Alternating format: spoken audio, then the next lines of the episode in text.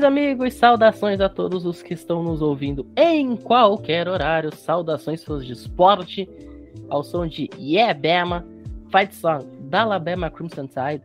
Estamos no ar aí para o 35 episódio do College o único podcast em atividade na língua portuguesa, 100% especializado e focado no futebol americano universitário.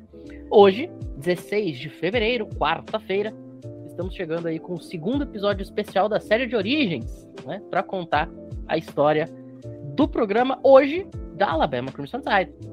Mas antes, vamos dar aquela, aquele giro pelos acontecimentos de um 16 de fevereiro nos esportes americanos. E o de hoje está sensacional, é um dos melhores hoje na história que eu consegui encontrar aí desde que a gente começou esse, esse quadro. Isso aqui é sensacional. Oh, escuta só.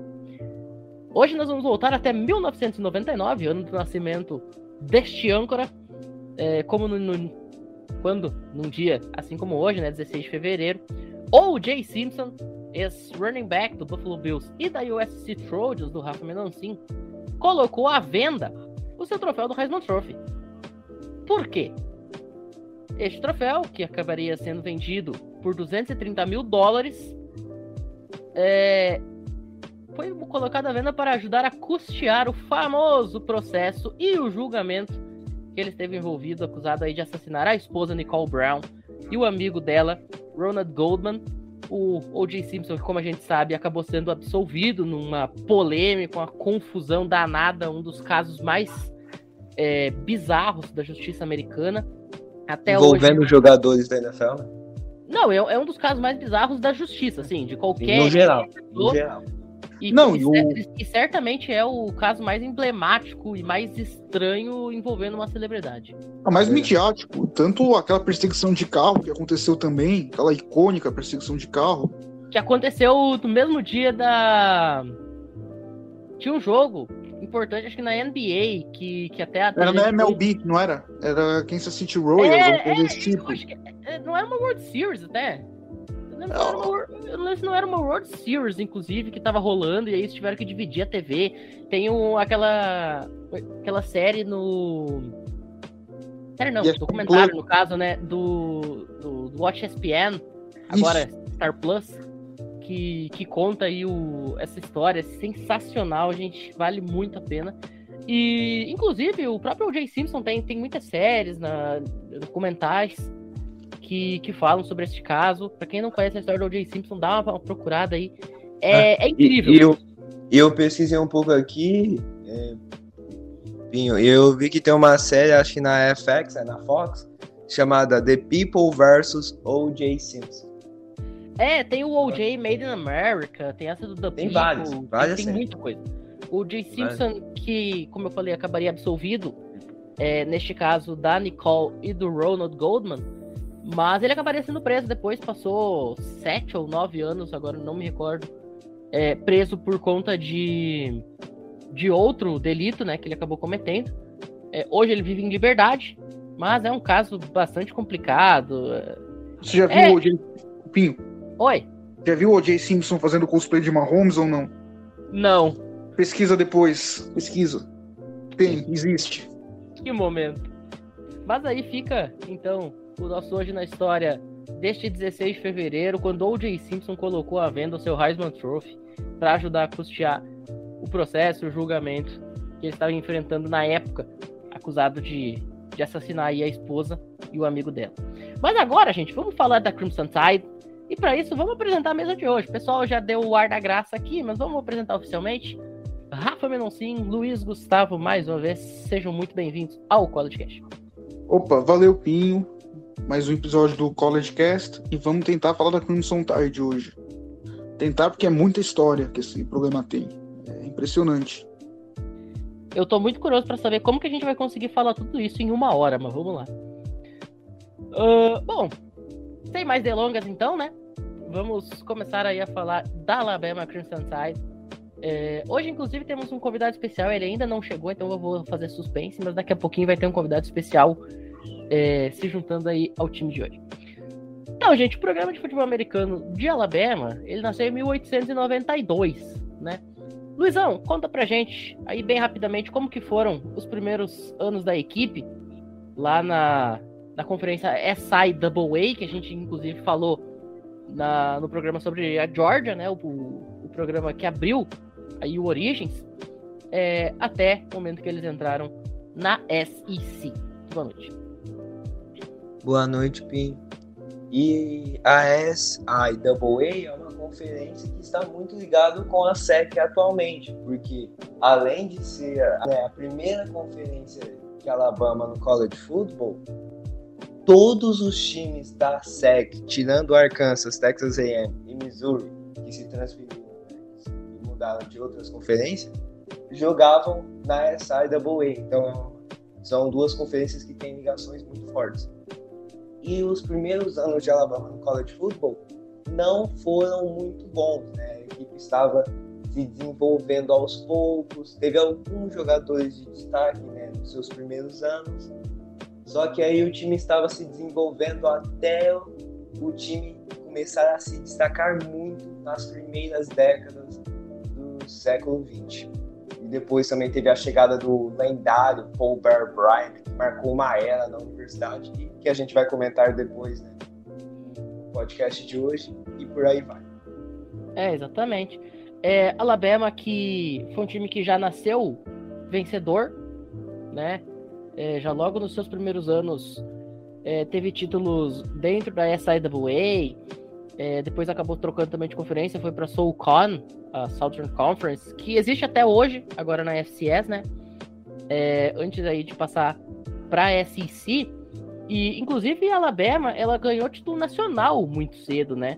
Já ali em 1925, ainda jogando pela SoulCon, pela Southern Conference, é, eles conseguiram aí esse título nacional com um recorde de 10 e 0, vencendo o Rose Bowl. O Rose Bowl na época era é, meio que a final nacional de fato, né? Eram convidados um time do leste, um time do oeste, tinha um clima bem de decisão.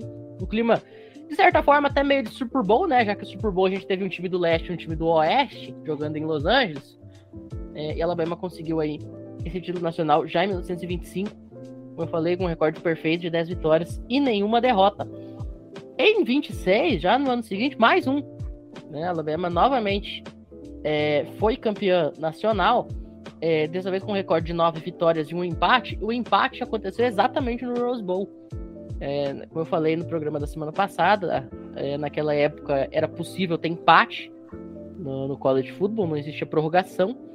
Então, é, Alabama se sagrou bicampeão nacional de forma consecutiva. É, inclusive, uh, neste esse título de 1926, ele aconteceu, ambos, né, tanto de 25 quanto de 26, aconteceram sob o comando de Wallace Wade, é, que não é parente do Deadpool, né, para quem associou, mas não é parente do Deadpool. É, o time começou a se afirmar como uma grande potência no futebol americano universitário, é, já buscando aí uma dinastia, já buscando é, fazer recrutamentos de jogadores cada vez mais interessantes e sim, a Alabama não é uma tradição no recrutamento só nos últimos anos. Eles já Exato. no recrutamento desde muito tempo. Exatamente. É, o diretor atlético lá na época, na, nos anos 20, era o George Danny, né? E ele, como ele percebeu que o time estava ganhando muita popularidade, é, até porque ali nos anos 20 a NFL estava engatinhando, ainda era IPFA, os times eram muito localizados no norte do país, né? Eram mercados muito, muito municipais ainda, né? É, eram, eram mercados pequenos. Tinha time como Decatur Stales, Massland Tigers, Pottsville Maroons, é, por aí, né? Portsmouth Spartans, que depois viraria Detroit Lions, Decatur Stales, que viraria Chicago Bears, por assim por diante. Então, lá na região sul especificamente e na, nos outros lados do país, né? É, o futebol americano universitário ainda tinha, é, sempre teve, ainda tem uma força muito grande, mas era o principal esporte é, juntamente aí com, com o beisebol, que ainda estava engatinhando também lá no sul. É, e Alabama conseguiu fazer muito bem, se juntar com essa. unir essa popularidade do futebol americano do sul é, com os resultados dentro de campo. Isso acabou sendo muito usado pelo George Danny para conseguir trazer cada vez mais jogadores é, para o pro programa de Alabama.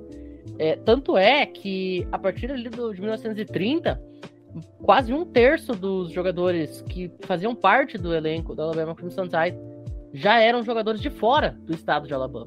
A gente sabe que o estado de Alabama sempre foi muito grande em recrutar, em recrutar não, desculpa, em formar jogadores, até hoje é um estado importante nesse quesito, mas já desde a década de 30, Alabama tem conseguido é, recrutar jogadores de fora e trazer esses talentos para dentro de casa. 1930, por sinal, que foi o ano do terceiro título é, nacional de Alabama, mais uma vez com um recorde perfeito de 10 vitórias e nenhuma derrota. Vocês percebam aqui que entre 25 e 30, um período aí de seis temporadas, Alabama foi campeão três vezes, 50% obviamente, e as três vezes foi campeão invicta, né? Com dois anos com 10 e 0, um ano com 9, 0 e 1, um empate. É, então já mostra aí que esse time realmente já nasceu muito gigante. O Wade, que ganhou esses três títulos nacionais, ele hoje está eternizado no Hall da Fama do, do College Football e terminou a sua carreira lá com o Alabama com um recorde overall de 61 vitórias e 13 derrotas, além de três empates. É... Ele, ele, por exemplo, ele conseguiu treinar caras como Herschel Caldwell. Não sei se vocês já ouviram falar, mas ele foi um jogador importantíssimo aí no, no futebol americano lá daquela época. É, e ele acabou saindo depois para assumir o time de Duke, na época que Duke ainda tinha algum tipo de relevância. Hoje a gente só conhece pelo Daniel Jones mesmo. Eles são conhecidos mais como uma escola de basquete. Exato. Tem coisa mais relevante que o Daniel Jones? Essa é a pergunta. Fica aí o questionamento. Fica aí o questionamento. Mas aí, gente, em 1933 aconteceu uma mudança que faria Alabama se chegar mais, por, mais próximo daquilo que a gente conhece Alabama de hoje, né? Em 1933, Alabama se junta à SEC, a Southeastern Conference, já ganhando em 1933 o primeiro, primeiro título da, dessa conferência, é, do mano de Frank Thomas, time acabou conseguindo aí esse título em 33 da conferência. Depois acabaria ganhando novamente a conferência em 34 e tendo o título nacional na mesma temporada, né, em 1934, enquanto o mundo se digladiava na Segunda Guerra Mundial.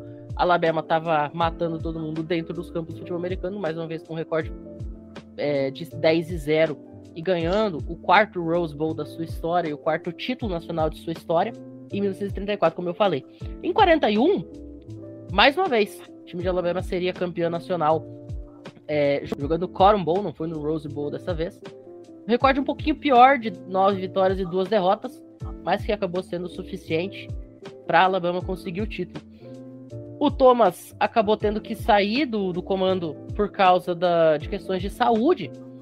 E em 1943 aconteceu um dos episódios mais tristes da história dos Crimson Tide, vamos dizer assim porque devido à Segunda Guerra Mundial, muitos dos, dos estudantes universitários foram para a guerra. Isso não foi diferente com os Crimson Tide e muitos dos jogadores também estiveram envolvidos nisso aí. Então o Alabama teve que ficar um ano aí sem jogar por conta de falta de atleta mesmo. Devido aí. Sim, e nos, e, desculpa te atrapalhar, mas nos próximos anos tivemos que se reestruturar dos acontecimentos que aconteceram na Segunda Guerra. Exatamente. O Frank Thomas, que terminaria a sua carreira como treinador de Alabama com uma, um recorde de 115 vitórias, 24 derrotas e 7 empates, e dois títulos nacionais para ele. É, então, mais um dos grandes técnicos que a Crimson Tide conseguiu ter. A partir daí, gente, acabou que ficou aí um tempinho sem Alabama conseguir fazer lá grandes coisas, sem conseguir ter grandes momentos. Mas aí, em 1948, aconteceu uma coisa muito legal. É, o maior diferença de pontos da história do Iron Bowl até hoje é 55 pontos, tá? E foi num jogo em 1948. Alabama conseguiu derrotar a sua rival histórica Auburn por 55 a 0. É, não é o é, mais o, o, jogo com mais pontuação, né? Não é mais o, o jogo com mais pontos totais, mas segue sendo a maior diferença de pontos, provavelmente vai continuar assim por muito e muito tempo. Hoje eu acho que é muito difícil qualquer um de nós imaginar um time vencendo por 55 pontos de diferença o rival, no caso aí do, desse, desse clássico do Iron Bowl, né? Então fica aí o registro em 1948. É, Alabama conseguiu esse feito, Rafa. Esse ano a gente chegou perto no NFL, né? Aquele Washington e Cowboys que teve. É, é verdade. Se os caras não tivessem dado, dado uma, uma parada, eu acho que eles alcançavam, viu? Os Cowboys poderiam alcançar. Eles estavam inspirados naquele jogo. Mas aí, Luiz, a partir aí de, depois desse grande momento em 48, momento que ficou na história, está na história, uh, a Tide acabou passando por um leve momento de declínio, né, que levou diretamente à contradição de um dos maiores head coaches da história dos esportes universitários, né? Conta pra gente aí o que, que aconteceu nos anos 60.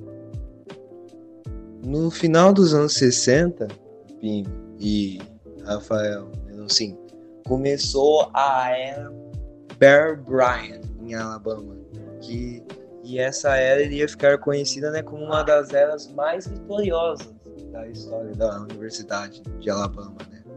Porque só durante a passagem do Bear Bryant, né, do, na equipe, eles conseguiram vários, de, vários títulos de conferência, né? O time já começou a se tornar um time dominante na SEC como é atualmente.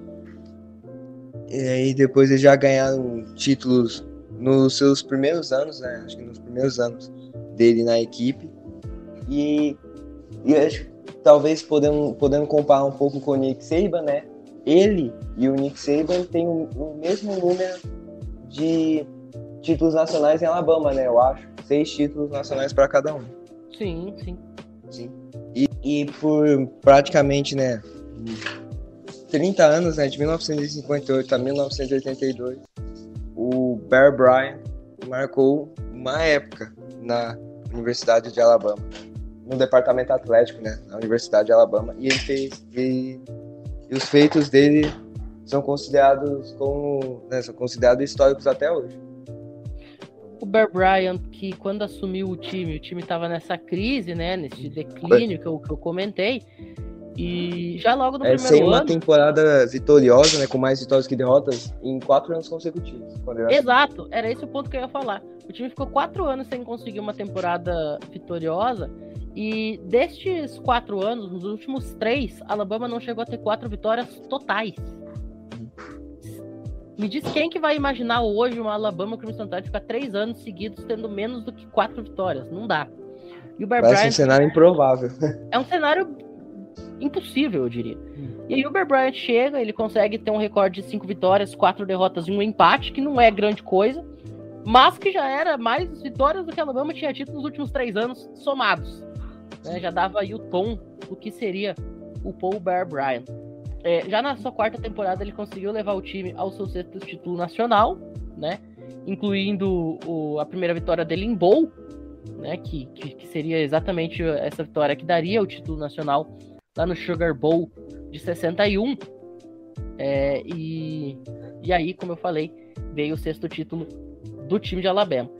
É, nos próximos cinco anos, né, as primeiras, é, nessas seis temporadas que sucederam o título de 61 até 1966, para vocês terem uma ideia, Alabama chegou a ter um recorde combinado de 60 vitórias e apenas 5 derrotas, incluindo três títulos nacionais, 61, 64 e 65, e seis é, aparições em Bowl Season, que, deixa, que, que não é surpresa para ninguém, considerando um recorde desse aí.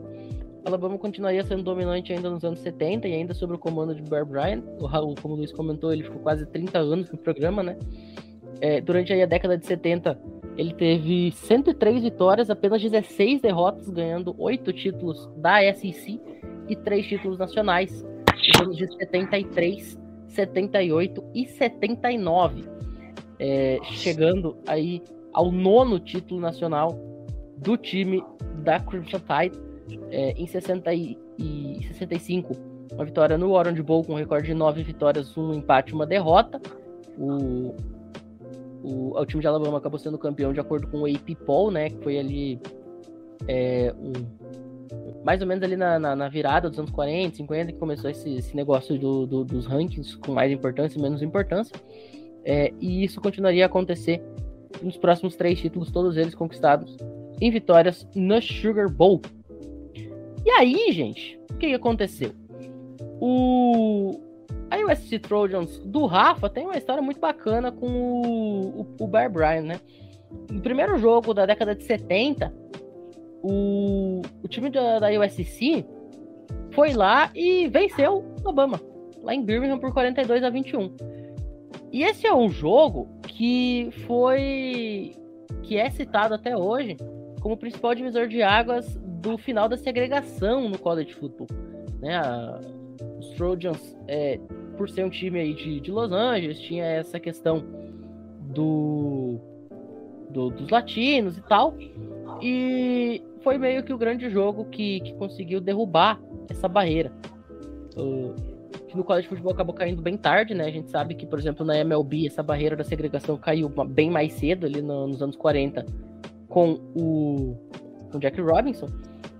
Então, é, parabéns aí para a USC que conseguiu fazer isso aí lá nos anos 70. Participou é, desse marco histórico, né? Exatamente. Ganhou o jogo e ganhou a vida também.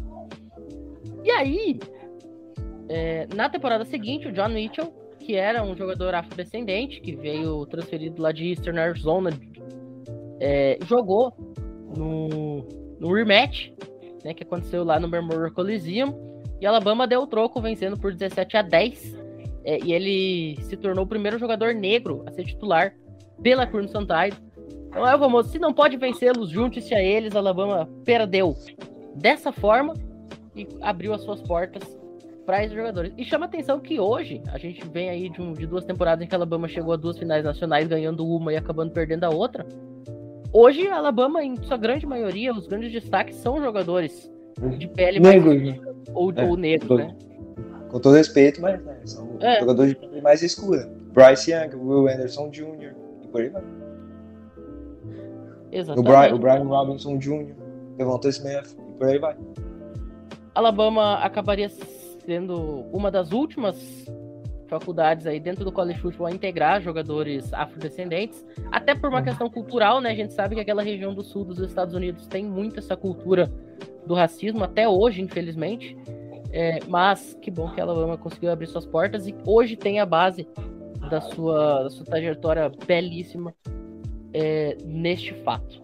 É, o Bear Bryant ele continuaria ainda no comando do time por mais alguns longos e lindos anos, é, até que, que ele acabou saindo né, do comando do time. No o último jogo dele foi o Liberty Bowl, lá de 82, e ele foi uma vitória por 21 a 15 sobre o time da Illinois Fighting Illinois.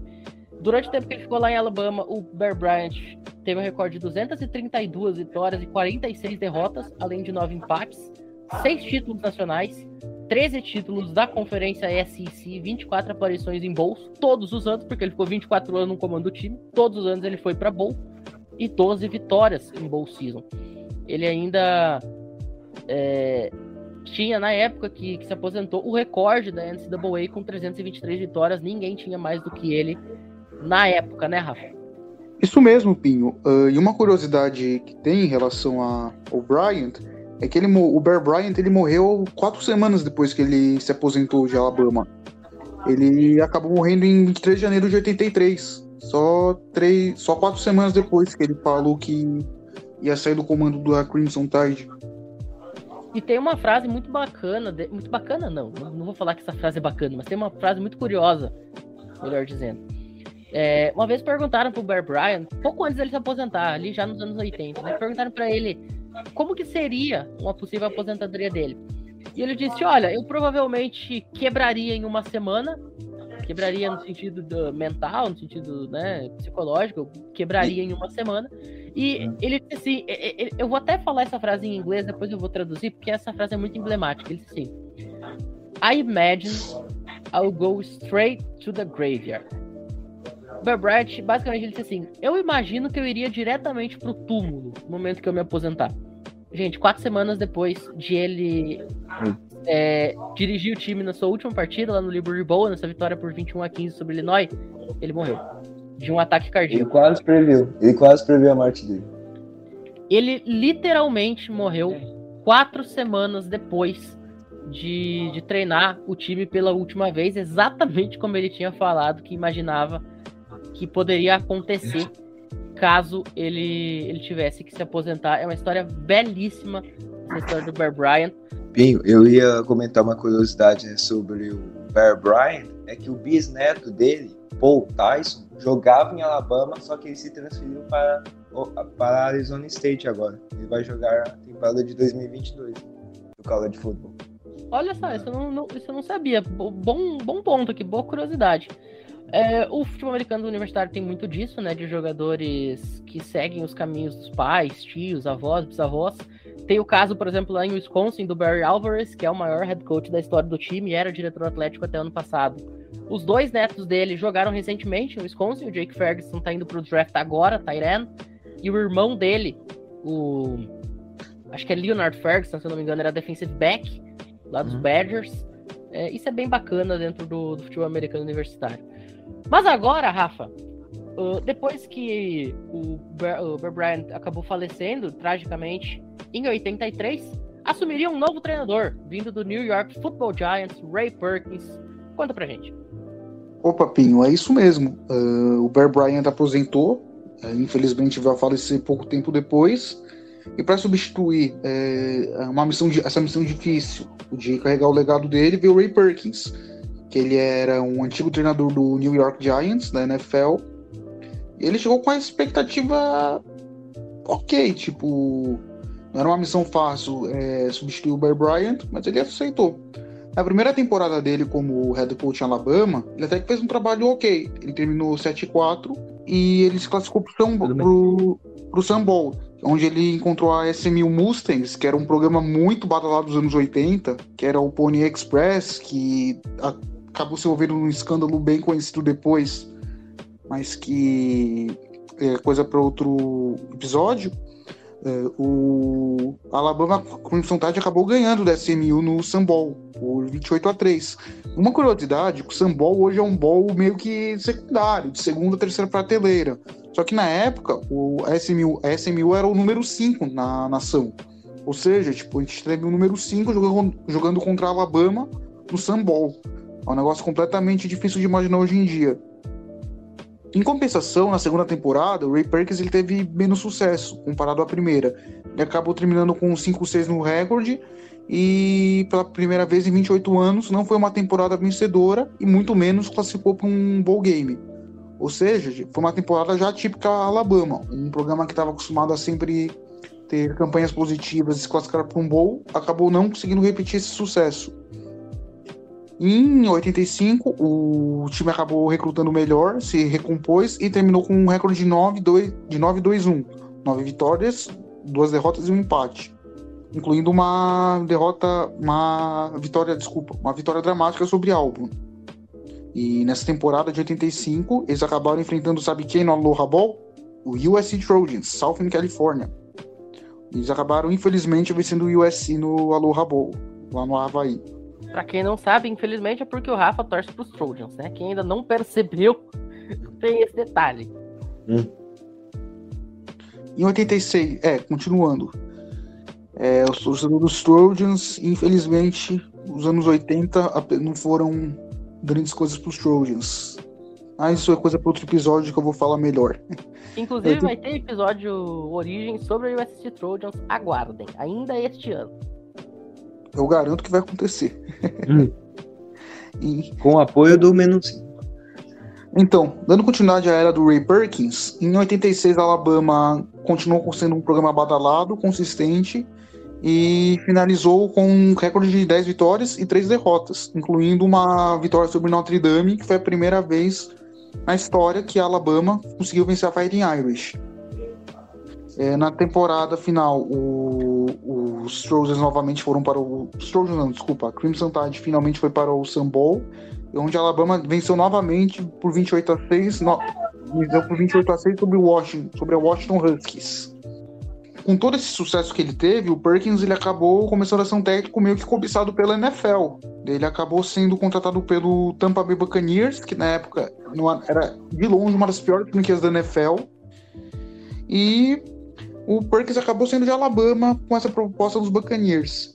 Ele, na época, tinha o grande mérito de ter sido o primeiro, o único técnico de Alabama a ter conseguido vencer a Fighting Irish porém, mas porém ele não conseguiu, não, não conseguiu atingir metade do legado do Des Bryant. Bear Bryant, desculpa. Sim. É para substituir o Ray Perkins, vem um carinha chamado Bill Curry. Bill Curry ele saiu da a mamata dele era Georgia Tech para ele saiu de lá para treinar a Crimson Tide. Ele tinha um recorde de 26-10 e tinha ganhado algumas coisas na South na SAC. Durante esse período ele se recusou a voar o Alabama para jogar com o Texas A&M por causa do furacão que aconteceu de, por causa do furacão Gilbert, que poderia ele tinha medo de machucar os seus jogadores.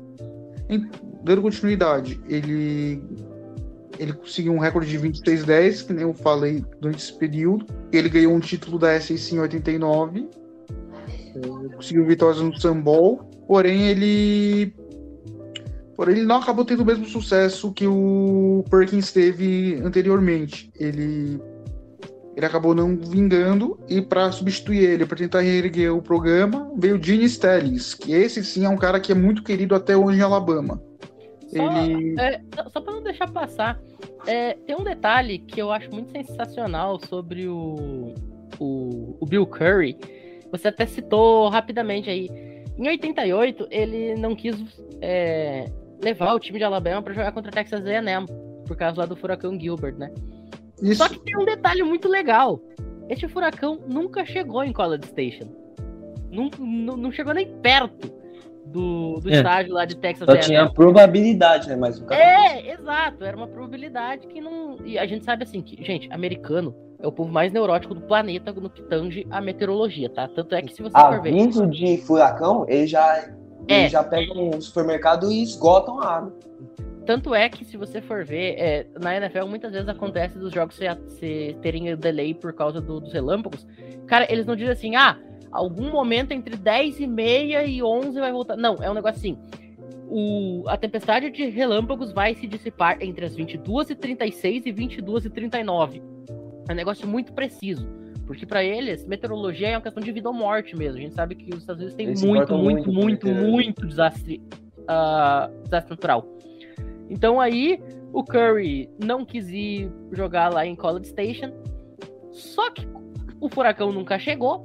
E o técnico de Texas A&M, que era o Jack Sherrill, é, disse que o Curry usou essa ameaça do furacão como uma desculpinha, que ele não queria jogar e não era por causa do furacão.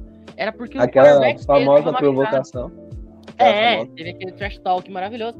E o, o Sherrill disse que é porque o que era porque o quarterback titular de Alabama estava machucado. Aí o que aconteceu? O jogo foi remarcado para 1 de dezembro daquele ano. Questão aí de uns dois meses, três meses depois do que deveria ser feito. E Alabama é, venceu o A&M por 30 a 10. E aí, o... rolou essa questão, assim, tipo, o Sherrill, primeiro ele diz que o outro tava com medo, e aí vai na hora do jogo ele toma 20 pontos de diferença. Aí o, o Curry, ele acabou suspendendo depois o quarterback Jeff Dunn por, por quebrar algumas regras ali do time durante o Sun Bowl de 88. E, e ficou essa, essa questão, né?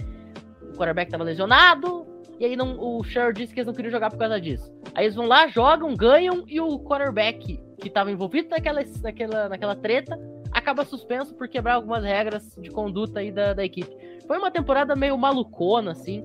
E, é uma história e, bem curiosa. Exato, foi, foi uma história assim cheia de detalhes e, e, e é, é um ano bem atípico na história de Alabama, é um ano bem peculiar, se eu posso dizer assim. Mas é. segue lá, Rafa. Beleza. Eu tava falando, Alabama não conseguiu ter o mesmo sucesso com o Bill Curry, apesar, apesar de toda a expectativa que teve. É para tentar reerguer as glórias da época do Bear Bryant, uh, Alabama foi atrás de Gene Simmons, que tinha acabado de ter sido, tinha acabado de ter sido demitido do Phoenix Cardinals, que é o atual Arizona Cardinals da NFL. O Gene Stallings, espero, espero estar pronunciando certo, ele foi head coach de Texas A&M por um tempo e teve alguns highlights nesse momento, como ter liderado os Águias a uma vitória por 20 a 16 contra o Alabama de Bear Bryant no Cotton Bowl de 1968. Então, a Alabama estava depositando é, esperanças no Gene Stillings, justamente por histórico dele, ser um cara com experiência, ter ganhado do próprio Bear Bryant, ter passado pela NFL. Era um cara que passava mais confiança do que o antecessor dele, o Bill Curry. E, e a expectativa era essa. Na primeira temporada, sob o comando de Gene Stallings, a Alabama acabou perdendo os três primeiros jogos, mas eles foram capazes de se reconstruir e terminaram a temporada com um recorde positivo de 7-5, o que acabou garantindo para eles uma viagem para um bowl importante, no caso o Fiesta Bowl. Nesse Fiesta Bowl, Alabama enfrentou o Louisville, onde acabou sendo, sendo derrotada por 34 a 7, mas esse começo se mostrava promissor. Na próxima temporada, 90 e... em 91, a Alabama começou a engrenar sob o comando do, Star, Stallings eles conseguiram engrenar um recorde de 11-1, 11, 11 vitórias e uma derrota, sendo que a única derrota foi para o campeão da SEC, que na, que na época foi o Florida Gators. Mas, mas essa temporada teve alguns destaques, como, por exemplo, a Alabama ter conseguido vencer dois rivais, que no caso eram Tennessee e Auburn no Iron Bowl. Eles conseguiram, eles terminaram a temporada regular com nove vitórias seguidas e conseguiram de, e para coroar essa temporada de renascimento de Alabama, eles venceram a, o time que era o defensor nacional, o atual campeão nacional, que no caso era Colorado. Alabama acabou derrotando o Colorado por 30 a 25 no Blockbuster Bowl. 92, que foi a terceira temporada dele em Alabama, eles ficaram in, é, invictos na temporada regular, o que deu para eles o direito à viagem ao primeiro jogo do campeonato da SEC. Para quem não sabe, essa história de ter jogo do campeonato, final de conferência, é um conceito até que recente. Antigamente, anos 50, 70, 80, não era comum uma conferência ter um jogo de campeonato. A SEC nesse ponto foi pioneira. Essa Alabama invicta acabou ganhando viagem para o primeiro jogo de final de conferência da SEC. A Alabama ela acabou ganhando esse jogo contra os Florida Gators, é, com destaque a uma interceptação pelo Antônio Lankan, que, que acabou sendo retornada para um touchdown, foi uma pick six, e garantiu a vitória no primeiro, na, primeiro campeonato da SEC para Alabama, novamente em cima do Florida Gators. Com essa vitória no campeonato da SEC, a Crimson Tide ganhou o direito de jogar o Sugar Bowl de 93, que no caso eles iam enfrentar os invictos Miami Hurricanes, que estavam numa sequência incrível de 29 vitórias seguidas, incluindo como, como seus destaques Dino, Dino Torretta, que era o atual detentor do troféu Heisman. Apesar de Miami é, ser considerada por oito pontos favoritas para esse Sugar Bowl, a Crimson Tide acabou surpreendendo o mundo e venceu eles por 34 a 13. É, e, e consequência terminou a temporada com um recorde perfeito de 11 e 11-0 na temporada regular, mais duas vitórias em pós-temporadas, é, terminando em 13-0. Uma vitória no, no campeonato da SEC e uma vitória no Sugar Bowl. E por causa de todo esse mérito, de todo o contexto, a Alabama foi declarada campeã nacional desse, daquele ano. E só um detalhe que eu, que eu não posso deixar passar. É, Alabama conseguiu esse, essa vitória impressionante sobre a Miami Hurricanes né, em, no, no, no jogo do título nacional. Né? E vocês sabem que tinha um certo camisa 72 lá em Miami. Até uma pena que o Bruno não tá aqui para falar disso. Tinha um cara com camisa 72 lá do time de Miami, offensive tackle. Sabe qual era o nome desse menino? Dwayne Johnson? Não. Mário Cristóbal. Atual Mário... head coach. Atual head coach da Miami Hurricanes. É, este cara era, era, era jogador lá quando a Alabama conseguiu esse upset incrível sobre os campeões da Big East é, da, do time da Miami Hurricanes que era favorito por oito pontos, né, na, neste, neste, jogo, lá no, no, em New Orleans, no Superdome. Sim. e que mundo pequeno, não é mesmo? É, não. É, é, quando eu. Seu quando, quando eu, eu tava fazendo a minha pesquisa aqui para pro, pro, episódio, quem não sabe, eu faço o roteiro do episódio sempre alguns dias antes, né? Eu passo para os meninos ah. poder dar aquela olhadinha e tal, para saber o que cada um vai ter que falar. E quando eu tava fazendo minha pesquisa, me chamou muita atenção nisso quando eu fui olhar os rosters da, das duas equipes. E eu vi que o, que o Mário Cristóbal era jogador daquele time de Miami.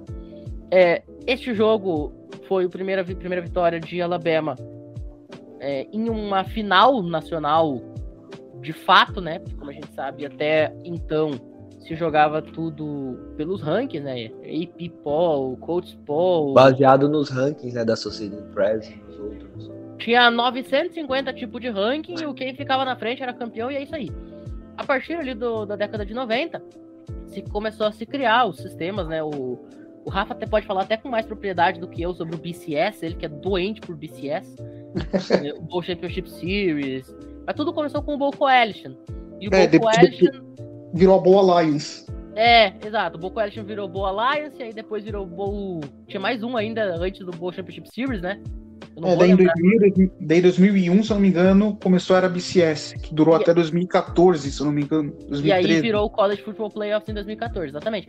Em 92 foi o primeiro título de Bowl Coalition de Alabama, nessa final contra a Miami Hurricanes do, do Mário Cristóbal. Sim, foi o, foi o embrião do que ia- viria se tornar o College Football Playoff hoje. É, Se fosse o ponto que crava a ruptura do sistema tradicional de bowls pro que a gente tem hoje, seria essa temporada de 92. Então, é, Alabama saiu muito prestigiado, uma temporada perfeita, ganhou seu 12º título nacional e o primeiro desde a época do Bryant. Em 93, Alabama continuou, não, continuou uma powerhouse no college football, não fez uma temporada espetacular quanto 92, mas conseguiu fazer um recorde notável de, no, de 9-3-1. Nesse período, 94, a Alabama também foi cogitada para competir por mais um título nacional, tendo novamente de- derrotado os grandes rivais Tennessee Volunteers e Auburn Tigers. É, eles classificaram para a final da SEC, porém eles acabaram perdendo esse, essa final da SEC para a Flórida, uma revanche da, daquele icônico jogo que eu já comentei antes. Daí a Alabama terminou 12-1, eles estavam invictos até a final da SEC e com 12-1 classificou para o final nacional, por razões meio óbvias. E eles acabaram se classificando para o Citrus Bowl, que eu sempre falo que é o, o bowl não New York Six mais glamouroso que tem. Nesse Citrus Bowl, eles derrotaram o Ohio State e terminaram em quinto na pesquisa da, da AP. Porém, em 95, eh, aconteceu uma coisa meio chata para Alabama, digamos assim. para quem não sabe, os programas do sul, do sul dos Estados Unidos nessa época estavam enfrentando vários escândalos. Como, como, por exemplo, tem a SMU, que eu já citei aqui algumas vezes. E dessa vez as investigações engrossaram para o lado de Alabama. Eh, a partir dessa época, eh, começaram a surgir alguns rumores que a Alabama estava fazendo recrutamento ilegal, digamos, com, digamos que com os, os estudantes. E um deles era justamente o Antônio Langerham, que foi o herói da final da SEC, que fez aquela interceptação, tudo. Ele justamente foi um, um dos principais focos dessas investigações. Ele teria recebido alguns incentivos, digamos assim, para ficar em Alabama, para se comprometer com Alabama. E as investigações da NCAA acabaram se confirmando e a Alabama foi obrigada a deixar as suas temporadas de 92 e 93 va- vagas devido à participação do Antônio Langerham, porque justamente, como acho que já é, já é de conhecimento da maioria que escuta o nosso podcast, que assiste college, até o momento é estritamente proibido qualquer tipo de incentivo financeiro ou presente para recrutas. Sim, você pode oferecer contratos de direito de imagem para eles, mas incentivo financeiro. Agora! Agora, Agora. você pode. É, Antes a não partir, podia a, nada. partir, a partir do ano passado. É, exato. Antes você só única e exclusivamente poderia oferecer a bolsa de estudos e Uhum. teve aquela confusão até lá em Clemson, que é retratado no filme Safety. Quem não assistiu, assista. O caso do Ray Ray McCaffrey é muito interessante porque, cara, a NCAA se importou a ponto de levar a julgamento o caso do cara porque ele recebia carona. Porque ele recebia, porque ele recebia comida. Os caras estavam dando alimento pra ele e, e o filho, e o filho não, desculpa, pra ele e o irmão, já que a mãe era dependente química, tava em tratamento. As pessoas, não, isso, isso- é bizarro, mas é fato. tá? As pessoas davam alimento pra eles e a NCAA entrou com um processo pra tirar a bolsa de estudo do cara, porque ele não, ele- porque isso tava infringindo o código do estudante atleta. Só porque as pessoas cuidavam deles, porque a mãe não conseguia cuidar. Exato. Só porque, tipo, o cara tava em Clemson, na South Carolina, e a mãe tava numa clínica de reabilitação em Atlanta, em, na Georgia. Assim, Muito. é, é um negócio bizarro. Mas Sim. segue lá, Rafa. Sim. E o Antônio Langham, que foi o grande herói de Alabama na temporada de 92, tudo, ele acabou, ele e Alabama acabaram sendo condenados por benefícios impróprios envolvendo empréstimo, empréstimos financeiros. É como consequência, Alabama, no papel, eh, foi forçada a abdicar das vitórias das temporadas de 92 e 93, que tiveram a participação do Antônio Langham, e eles acabaram recebendo um banimento de uma temporada da Bowl Season. Tanto que em 95 eles terminaram 8-3, porém não foram permitidos, não foi permitida a participação deles em nenhum bowl, justamente por essas sanções impostas pela NCAA. Em 96, Alabama, já livre das sanções, fez uma temporada 10-3, eh, com destaque novamente uma vitória sobre Auburn no Iron Bowl, uma vitória, uma vitória sobre Iron Iron Bowl. E essa temporada 10-3, apesar de não ter garantido para eles um, um lugar na disputa do título nacional, acabou rendendo um espaço no Outback Bowl, famoso Outback Bowl contra Michigan. E, ó, e Alabama acabou sendo vitoriosa nesse Outback Bowl, derrotando o Michigan. E essa temporada de 96 foi a última sobre o Stalins, que anunciou, que anunciou a aposentadoria logo após o fim da temporada de 96. Eh, Stalins ele teve uma passagem notável, eh, um bem honrosa em Alabama. Ele terminou com um recorde de 70 vitórias, 16, 16 derrotas e um empate. Um recorde muito impressionante e que com certeza ajudou a reerguer a moral da Crimson Tide, que se via abalada desde a, de- desde a aposentadoria do Bear Bryant. Para quem não sabe, Alabama, depois do, da era vitoriosa do Stalin, voltou a ser um programa que oscilava entre altos e baixos, famosa montanha-russa. Nesse período passaram alguns técnicos, como Mike Dubose Dennis, e Dennis Franchione. Porém, um desses técnicos que acabou tendo destaque, infelizmente, de forma negativa, foi o Mike Shula, que é que é parente do do Shula dos Dolphins, pra quem não sabe. O, o lendário Dom Chula. Don Shula, isso. Porém, eh, nesse período, infelizmente, foi novamente marcado por escândalos em Alabama. Eh, novamente foram, em 2001 teve problemas com recrutamento. Alabama novamente teve ofereceu incentivos não aceit, aceitáveis pela NCAA, dizendo assim para os recrutas. E e Alabama acabou sendo forçada em abrir mão de mais recordes, de mais vitórias, eh, novamente por os mesmos motivos. Isso acabou degradando muito, muito a imagem de Alabama eh, por causa desses problemas. E isso acabou afetando a performance do time em campo, por causa justamente dessa controvérsia. O time, a imagem fica ganhada. Foi que nem, por exemplo, o SMU, que nem eu gosto de citar. SMU nunca mais foi a mesma depois das condenações. Nunca mais foi a mesma. E a Alabama corria o risco de se tornar um programa medíocre após isso. O Chula, apesar de tentar fazer um trabalho, ter feito alguns recordes positivos, acabou não tendo a mesma consistência. E Alabama parecia estar perdida. Só que de repente um, tal, um cidadão muito conhecido acabou aparecendo no programa para ajudar a revitalizar. Exatamente. Um certo grisalho vindo do Miami Dolphins. E você citou aí, já que a gente tá falando de Miami Dolphins, o Mike Shula é filho do Don Shula, né? O maior vencedor da história da NFL, o único treinador até hoje a conseguir ser campeão invicto da NFL lá em 1972. E o, o Mike Shula, pra quem não sabe, além de ser filho do Don, ele foi quarterback em Alabama. Ele jogou três anos como quarterback lá na Alabama Crimson Tide se formou em 87 e aí voltou em 2003 para ser head coach da, da equipe.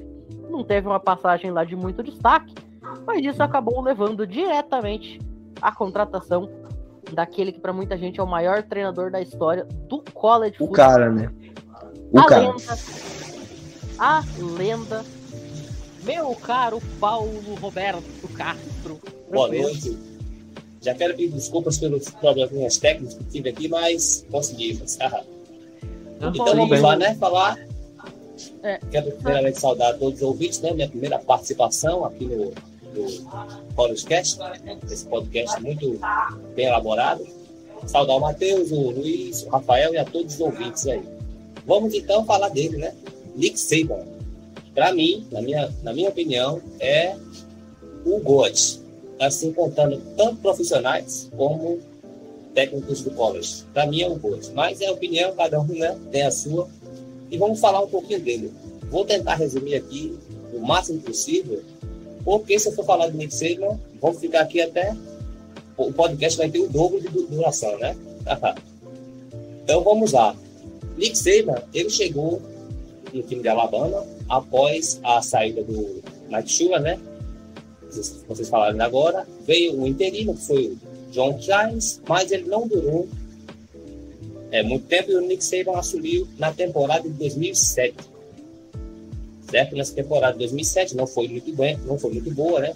É uma das três temporadas que ele não conseguiu chegar ali para disputar o bowl ou, ou ser campeão da conferência, da divisão, né?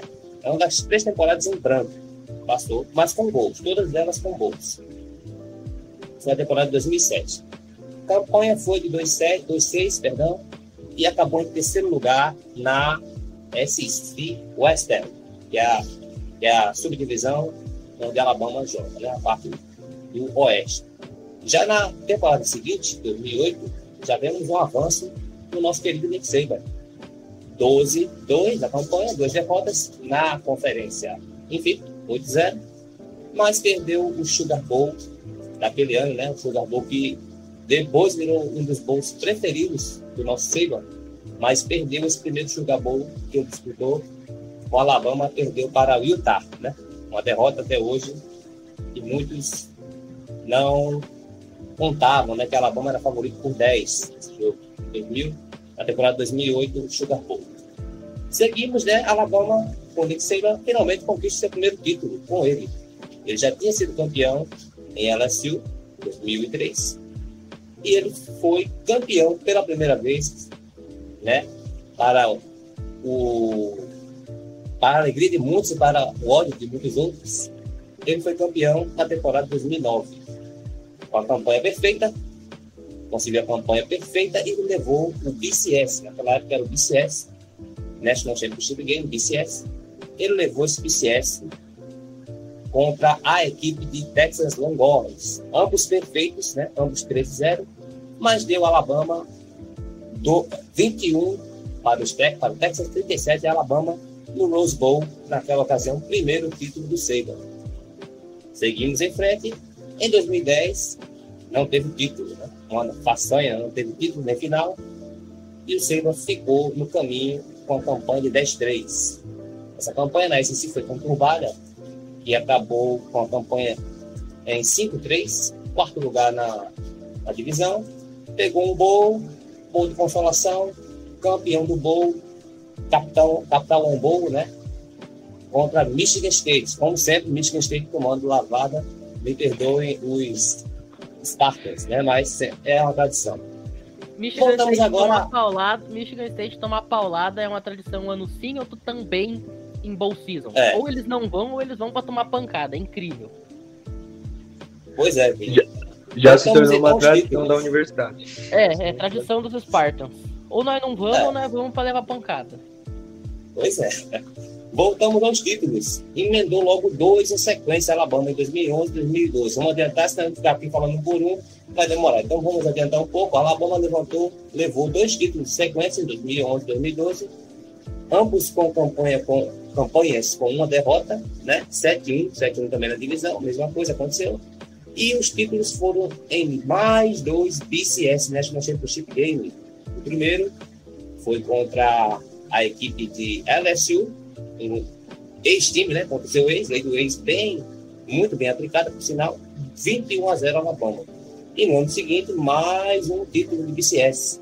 Dessa vez foi contra a equipe de Notre Dame Fight Nights, né? Aí eu já fico mais sentido, mas é um freguês também, virou freguês, né? Antigamente não era.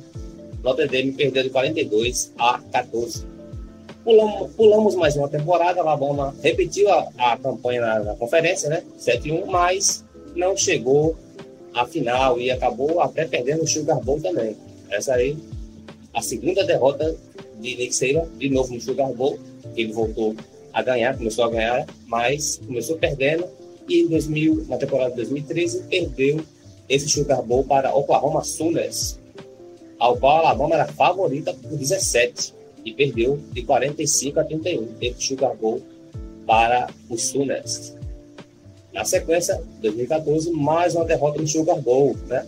Veio voltar, veio ganhar esse Sugar Bowl Perdão, até falei que, começou, que ele ganhava muito, veio ganhar em 2017 só, né? Porque, ó, em 2014, na temporada de 2014, nova derrota no Sugar Bowl, após 7-1 na conferência de novo, na SEC, e ele perde o Sugar Bowl já com três títulos, né, consolidado, mas perdendo o Sugar Bowl, Sugar Bowl para Ohio State. 45, perdão, 42 a 35. A Alabama voltou os títulos, o primeiro do College Football, do College Football Playoff então, o Nick Saban tem três títulos como BCS e três títulos como College Football Playoff na temporada de 2015. Foi uma temporada muito boa, por sinal. 14-1 geral, 7-1, como sempre na SEC. Sempre tem uma derrotinha, né? Para dar graça, como alguns dizem. E Alabama levou o título na primeira final do playoff. 45 a 40 contra o rival, que virou rivalidade, Clemson né? Alabama primeira... era favorito por 6,5 e levou. A primeira Esse jogo final... aí, Binho, o que você lembra desse jogo? É, a primeira final dela Alabama, né? Porque no ano anterior a Alabama tinha perdido na semifinal para o High State, que ganharia de, de Oregon a final. Essa de 2015, a primeira final dela, Alabama, é, uh, para acumular aí mais um, dos, mais um dos seus títulos, chegaria aí é. a 18 até o, até o momento. Pois é. Aí foi a partir desse ano que começou aquela estatística maluca, né? O New England Patriots era campeão no ano par, o Alabama era campeão no ano ímpar, né? Então, Alabama ganhou em 2015, SPEC 16. Alabama em 2016 não ganhou. Ganhou o Beach Bowl, mas não. Mas a, a, no playoff, né? Ele perdeu a final. 2017, foi a final valendo para a temporada 2016.